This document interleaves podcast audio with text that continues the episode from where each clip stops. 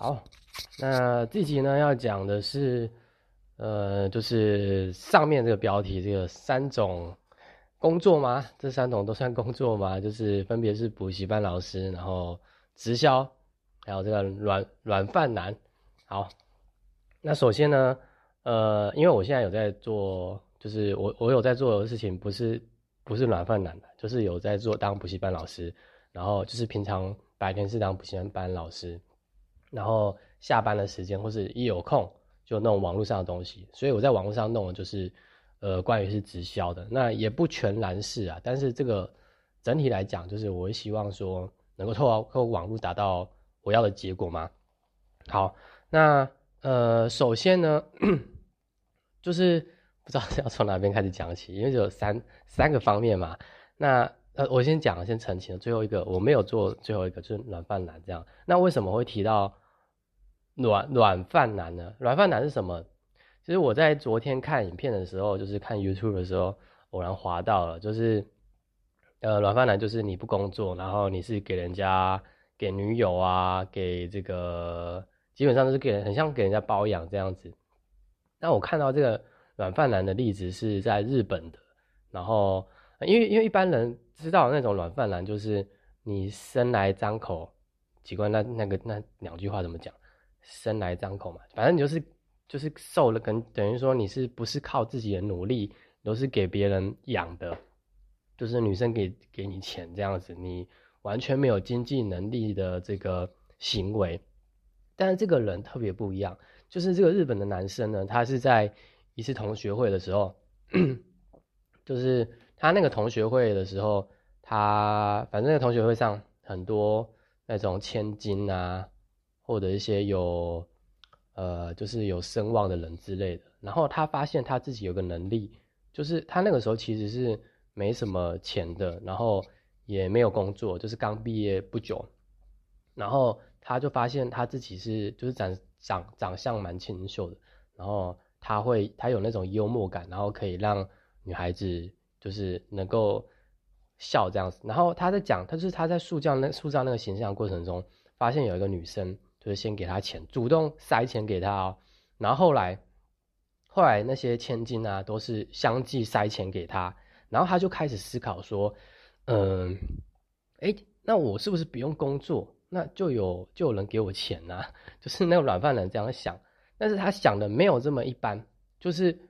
如果是一般的、一般的软饭男，你就是等等着别人给你钱，对不对？那呃，这种的，就是那个那个男生呢，他是想在想办法说，我要怎么让我自己更符合、更能够满足那些女生的需求？就是因为他就算长得帅，他有他有在想说，如果只是长得帅，我很容易被替换，因为一定有比我更帅的人，对不对？所以他在想是如何让。女生更会愿意为他掏钱，所以我觉得非常特别。就是他后来有研究出，也有有研究研究出什么呢？就是大部分的男生，就是结婚的，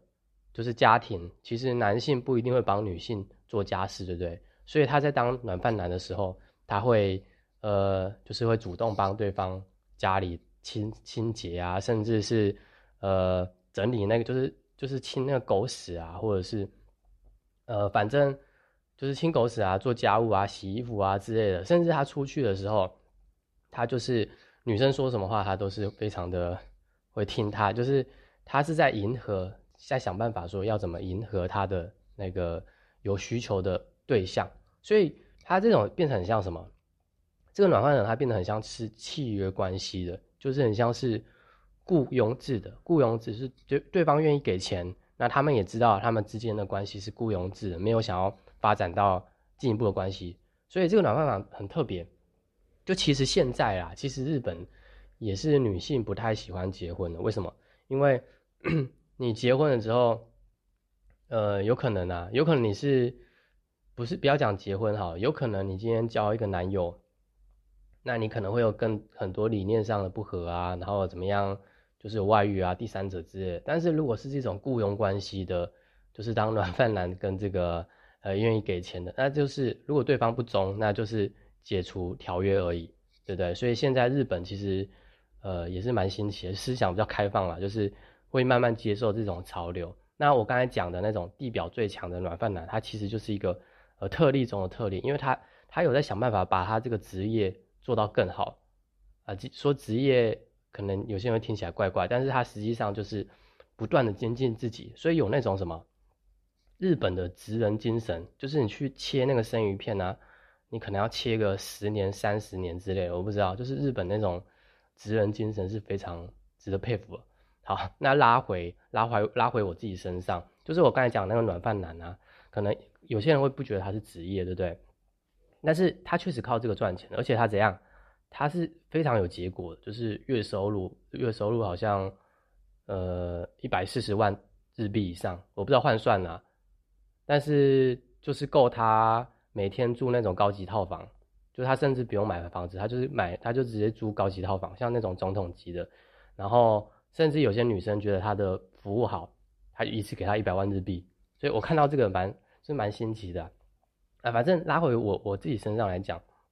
我觉得说这个职就算是这个职业，他如果把它做到那种你要求完美，然后要求能够满足你的客户群的对象的那种精神也能做到的话，那其实行其他行业都是有办法，只是呃我们愿不愿意去做嘛。好，那我自己现在的状况刚才讲了。我白天去在补习班补习班上班嘛，然后有呃空闲的时间就是用这个网络的，然后我是把它应用在直销事业上，直销的商业模式上。那呃，我首先比较一下，就是我自己讲一下这个补习班的稍微一些上班心得啦。嗯，我觉得它不是一个门槛很高的工作，原因是因为呃，你只要有国中基础，甚至呃。国中可能还有点有点不够，不太够，对，至少，呃，你你只要有点高中的基础，基本上你是可以去当补习班老师，只是就是你了解的内容的深浅嘛，还有熟悉的程度。但是我觉得这不影响工作，因为你还是可以像那个暖饭男这样，你可以持续在工作中精进自己，对不对？因为补习班也是非常多资源了，比如说考卷啊，呃，还有什么，就是可以在那边印考卷，然后你可以自己生印。生印那个外面的教材啊，你可以在非常多的时间里面，很多上班的时间里面去看，因为基本上补习班是一个，我觉得算是蛮轻松的工作。就是如果它是正职的话，它是一个轻松的工作，因为它有很多的空闲时段。那那些空闲时段，呃，通常都是你可以选择要做什么，但是当然要跟工作有关了。对，好，那因为补习班给我的感觉就是时间太时间的空隙太大了。那这个空隙太大，让我觉得，呃，我浪费很多时间，而且我浪费时间还不打紧，这是被绑住的嘛？等于说我八一天八小时就是在补习班上班，那呃，以结果来讲啦，就是我当然也会看重收入这个东西嘛。补习班的收入其实不算高，然后呃，发展的也是有限，虽然就是有分成说。呃，你可以领固定月薪的，就是保障的薪水，但是也有也有可可以是说，呃，你可以看学生人数来算抽成，就是另外的抽成的奖金。所以这个部分其实跟一些，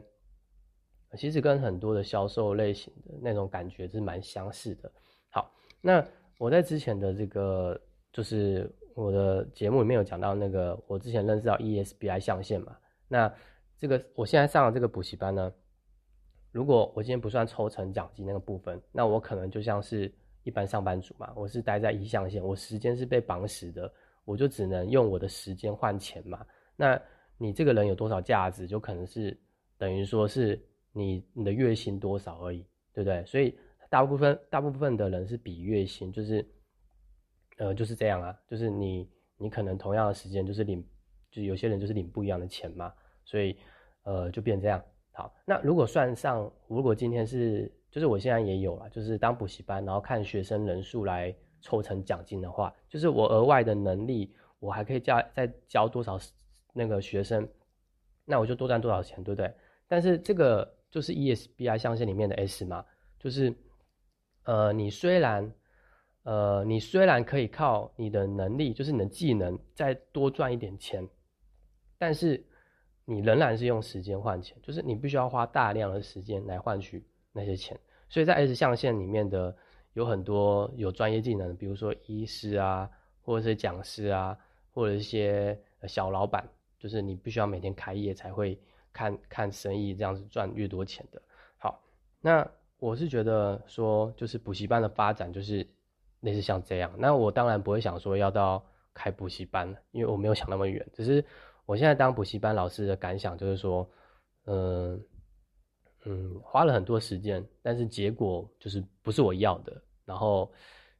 呃，这个工作辛苦吗？其实不辛苦。然后有压力吗？其实没什么压力，就是你可能需要注意学生的成绩吧。但是也其实也还好，就是跟其他的工作来比较比较起来的话，那那它不好在哪里？也也不是说不好，就是我会觉得说，